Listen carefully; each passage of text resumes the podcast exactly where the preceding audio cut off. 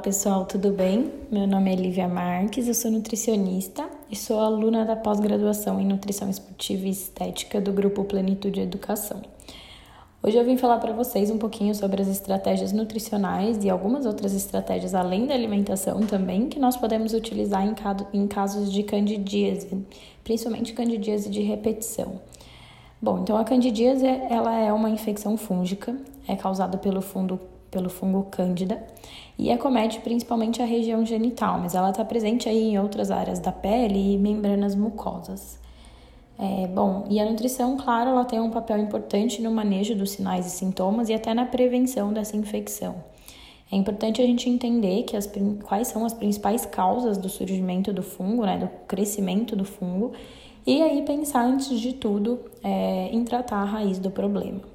Então, a candidíase ela surge normalmente em decorrência de alteração de pH na região associada a uma série de sintomas e de alterações como a baixa do sistema imunológico, o aumento do estresse, uso de vestimentas inadequadas, uso recorrente de antibióticos, a diabetes, resistência à insulina, relações sexuais também estão relacionadas e, claro, uma alimentação aí que favorece de fato o crescimento fúngico.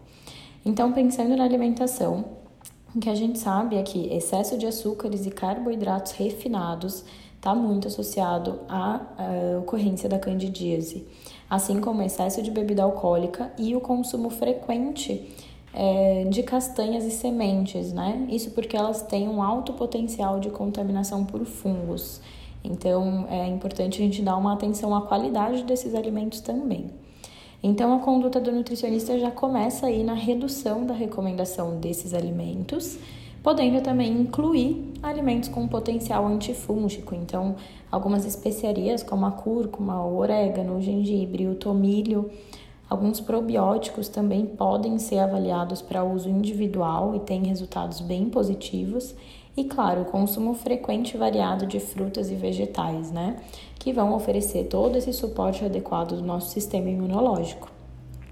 Inclusão de prebióticos da alimentação também é um ponto importante na prevenção e no tratamento da cândida. Além de que também é papel do nutricionista avaliar possíveis deficiências nutricionais né, e verificar a necessidade de suplementação. Nesse caso, principalmente vitaminas do complexo B, vitamina D vitamina A e o zinco. É importante também ressaltar que pessoas com quadros de cândida de repetição não devem consumir alimentos que estejam contaminados por fungos, nem que seja apenas uma pontinha e você retire esse pedaço. Isso não é indicado. E por fim, algumas condutas além da alimentação também auxiliam na redução de sintomas e na prevenção, como a prática regular de exercício físico, evitar utilizar roupas úmidas, roupas muito apertadas e também evitar o uso de medicamentos.